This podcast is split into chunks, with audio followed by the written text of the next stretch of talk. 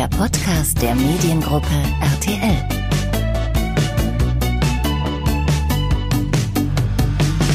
Herzlich willkommen zu einer neuen Folge des Mediengruppen RTL Podcasts. Mein Name ist Dirk Müller. Ich bin seit etwas mehr als 20 Jahren Journalist bei der Info Network und heute spreche ich mit Matthias Dang, dem Geschäftsführer Vermarktung, Technologie und Daten der Mediengruppe RTL. Und Matthias ist gleichzeitig auch Geschäftsführer des Cross-Media-Vermarkters Ad Alliance. Hallo Matthias.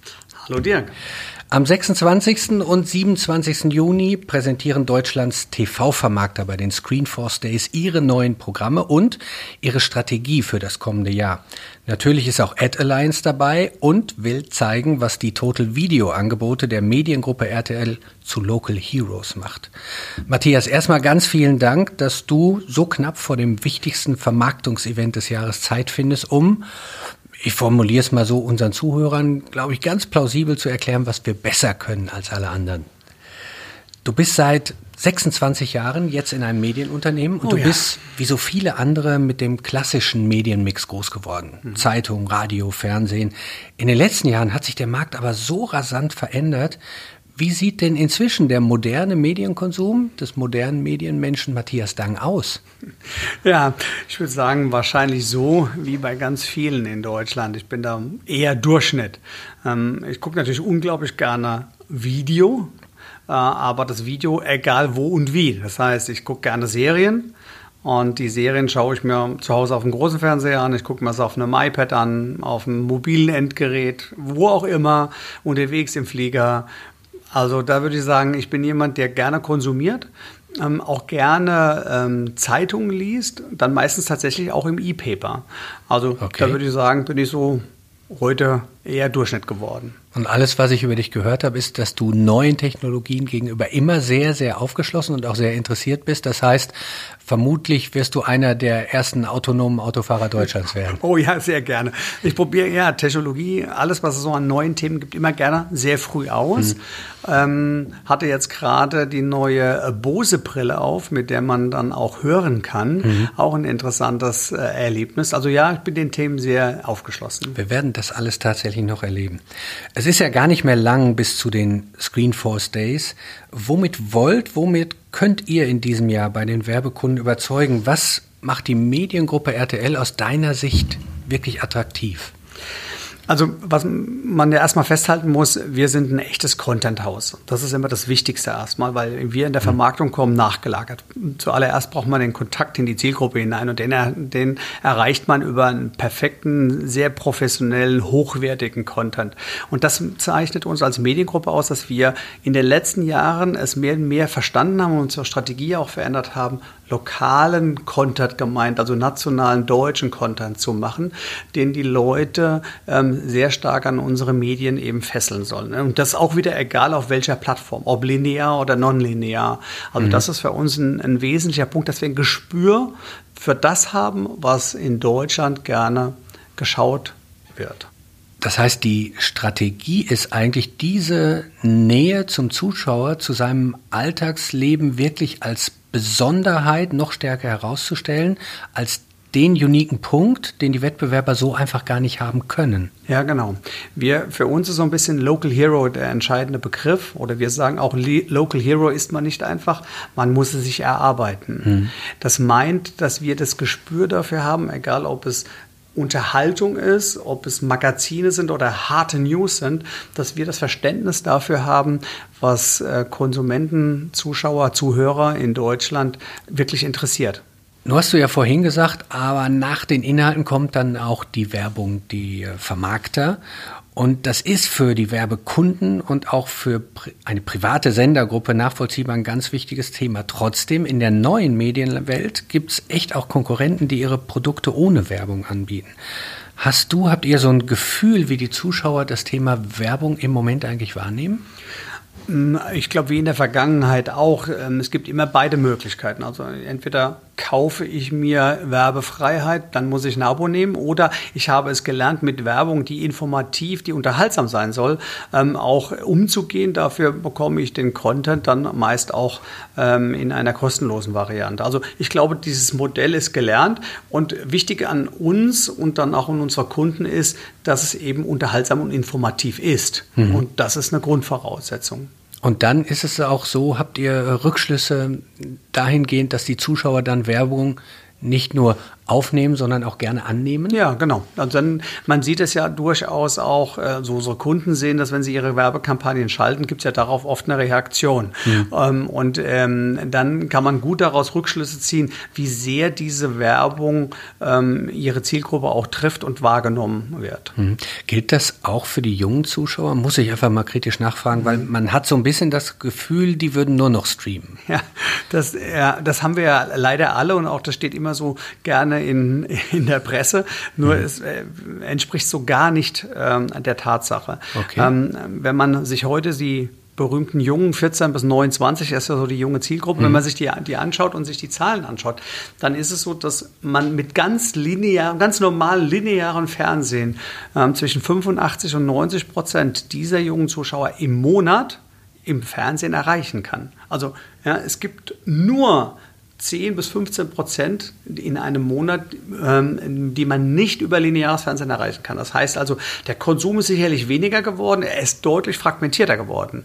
Aber man kann nicht sagen, man erreicht sie damit nicht. Also das ist faktisch nicht so. Das macht auf jeden Fall Mut. Matthias, gib uns doch mal so einen kurzen Überblick als kleinen Appetizer für die Screenforce Days. Wie entwickelt sich denn das Portfolio der Mediengruppe im Moment? Ja, wir hatten es vorhin schon, die Strategie von uns, äh, von der Mediengruppe ist ja äh, sehr stark auf diesen lokalen Content zu gehen und diese Bedürfnisse der deutschen Zuschauer zu sehen. Und das erleben wir jetzt gerade, dass das so richtig in Entfaltung gegangen ist. Wir erleben, dass wir auf allen unseren Plattformen wachsen. Vor allen Dingen auf den nonlinearen Plattformen haben wir sehr starke Wachstumsraten, ähm, weil wir diese Bedürfnisse Information, Unterhaltung nicht nur linear, sondern überall konsumieren zu können, dass wir das ähm, sehr stark getroffen haben und auch mit unserer neuen TV Now Plattform ähm, seit Beginn des Jahres ja äh, der Relaunch ähm, enorme Wachstumsraten haben.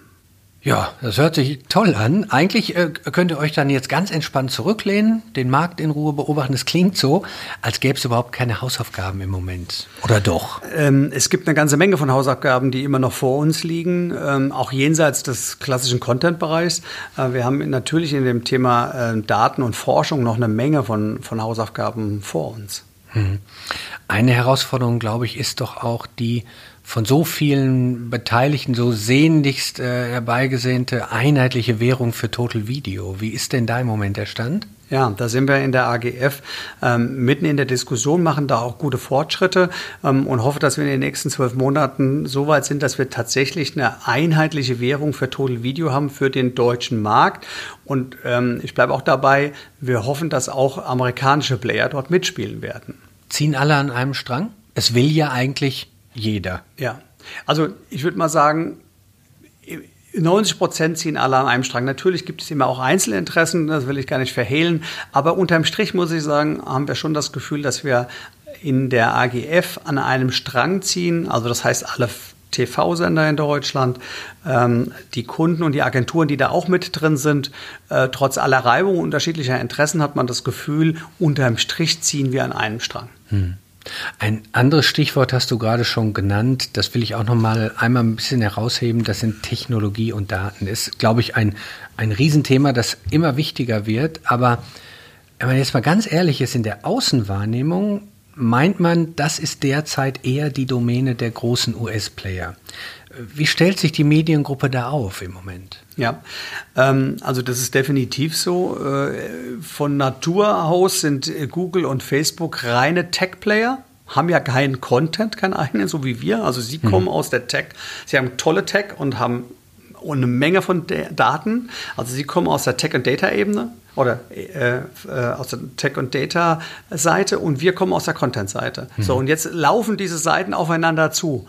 Und ähm, Sie hätten gern unseren Content und wir hätten gerne vernünftige Tech und Data. Mhm. Also da, da genau ist, ist, entscheidet sich gerade so richtig äh, die, die Themen und die Zukunft. Deswegen ist es für uns ganz wichtig, dass wir in diesen Bereichen Tech und Data ähm, ich sage nicht nur als Mediengruppe, sondern als, wenn man so ein bisschen, bisschen möchte, als Industriestandort Deutschland, was Medien angeht, ähm, ist das ein ganz wesentlicher Punkt. Hm, du hast gerade selber gesagt, unsere, unsere Kernkompetenz sind die Inhalte, von da kommen wir. Wo kommen denn im Moment schon bei uns jetzt Daten ins Spiel? Was geschieht da schon derzeit? Wo sind wir da schon aktiv?